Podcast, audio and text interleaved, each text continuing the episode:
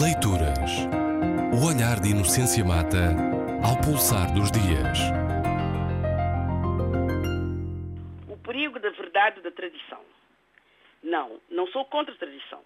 Na verdade, se cada um de nós que se diz moderno fizer um exame de consciência, talvez se ache até bastante conservador. O conservadorismo, entendido como sentido de preservação cultural, de continuidade de um sistema de crenças, usos e costumes de uma sociedade, talvez seja uma estratégia de resistência ao curso acelerador das coisas e ideias efêmeras que as forças hegemónicas da globalização têm conseguido tornar naturais. É, por exemplo, evidência de um salutar conservadorismo hoje o movimento do slow food, que não apenas intenta conter a vertigem do fast food, com todos os corolários de uma alimentação nestes moldes, mas ainda preservar identidades eh, culturais ligadas a tradições alimentares e tradições gastronómicas que fazem também a identidade cultural de um povo, de uma população. Existe, portanto, uma programática dose de racionalismo eh, se a atitude de conservadorismo for sensata e, e, e disser respeito às tradições. Eu disse sensata atitude, porque a cultura não é um corpo fixo e reificado. Eh, Ensina-nos Amadou Mpateba que uma vez que se liga ao comportamento cotidiano do homem e da comunidade, a cultura é, portanto, algo, eh, não é, portanto, algo abstrato que possa ser isolado da vida. A cultura envolve uma visão particular do mundo, ou melhor dizendo, uma presença particular do mundo. Um mundo concebido como um todo, onde todas as coisas se ligam e interagem.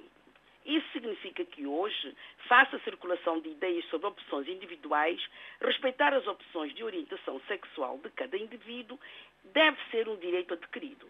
Afinal, respeitar as opções de vida de cada um, mesmo que não se concorde com ela, e desde que tal opção não choque com os direitos dos outros, é uma conquista da modernidade. É que é com base num perigoso sentido de tradição que no Uganda está a ser discutida no Parlamento a lei Kill the Gays, portanto, morte aos gays, que já passou na Comissão dos Assuntos Legais e Parlamentares e que sobe agora para votação no plenário do Parlamento.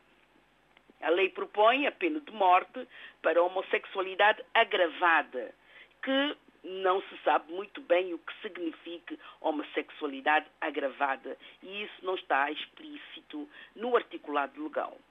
Essa lei é baseada na crença eh, da dimensão alienígena, vale dizer aqui ocidental, na cabeça eh, de alguns puristas africanos, segundo, segundo, eh, segundo a qual não existe em África homossexualismo. Bem tem razão Ian Vancina quando ao estudar a tradição, ele afirma que quase em toda parte a palavra tem um poder misterioso, pois palavras criam coisas. Portanto, essas pessoas julgam que por dizer que em África não há homossexualismo, a palavra transforma a realidade. Nem me interessa discutir a verdade factual desta ideia, tal como não me interessa discutir no combate contra a violência de género a tradição que interdita no Sudão o uso de calças pela mulher, ou na Arábia eh, Saudita a tradição que interdita a mulher a possibilidade de conduzir um automóvel, tradições, tanto no Sudão como na Arábia Saudita, transformadas em lei punitiva, tal como esta lei contra os homossexuais. Para mim já é abominável um tribunal decretar a pena de morte por um crime, quanto mais quando esse crime é supostamente de costumes.